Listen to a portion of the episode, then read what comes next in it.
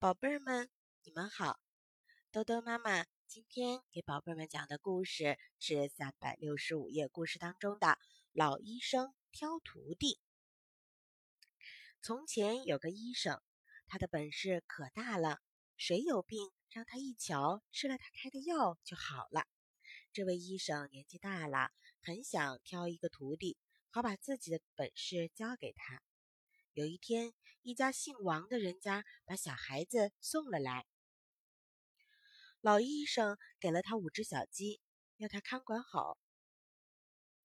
这个孩子就把小鸡往大树底下一赶，让小鸡在草地上捉虫子吃，而他自己呢，靠在树干上打起了瞌睡来。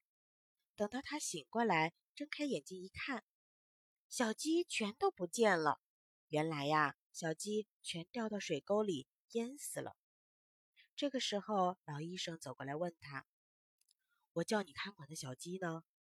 这孩子结结巴巴地说：“我，我只，我只打了个瞌睡。”老医生听了很不高兴，就说：“懒惰的孩子是学不会什么的，你回去吧。”又过了几天。一户姓张的人家把小孩送了来，老医生还是给了他五只小鸡，叫他好好看管。这个孩子拿了一根竹竿，这边赶赶，那边赶赶，一直看着小鸡。过了一会儿，院子外面闹哄哄的，小朋友们正在玩耍，他的心里啊就犯痒痒了。他把竹竿一扔，跑到外面去看热闹了。等到他回了院子里，五只小鸡。一只都没有了。原来呀，小鸡们都让野猫给叼走了。老医生看见这孩子呆呆的站着，就问：“怎么了？小鸡呢？”他涨红了脸，对老医生说：“刚才我去外面玩了一会儿。”老医生摇了摇头说：“哎，贪玩的孩子是学不会什么的。你回去吧。”又过了几天，来了一个姓李的孩子。老医生还是叫他看管五只小鸡。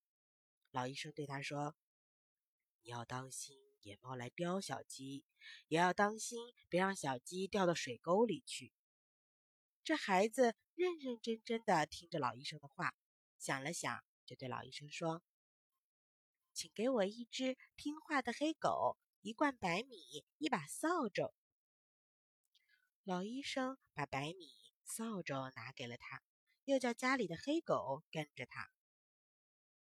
这孩子就让黑狗守住院子的门，不让野猫进来；又拿着扫帚，轻轻地把小鸡赶到院子当中，还拿了白米喂小鸡。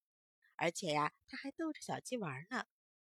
老医生走过来看见了，心里很高兴，他就说：“孩子。”我就喜欢不偷懒、不贪玩、肯动脑筋还能认真做事儿的孩子。你呀，就留在这儿，跟着我好好学医吧。从此，老医生把自己的本事全部都交给了这个姓李的小孩子。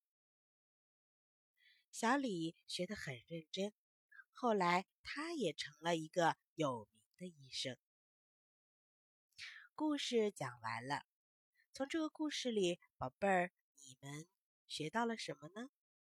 其实啊，爱玩是每一个孩子的天性。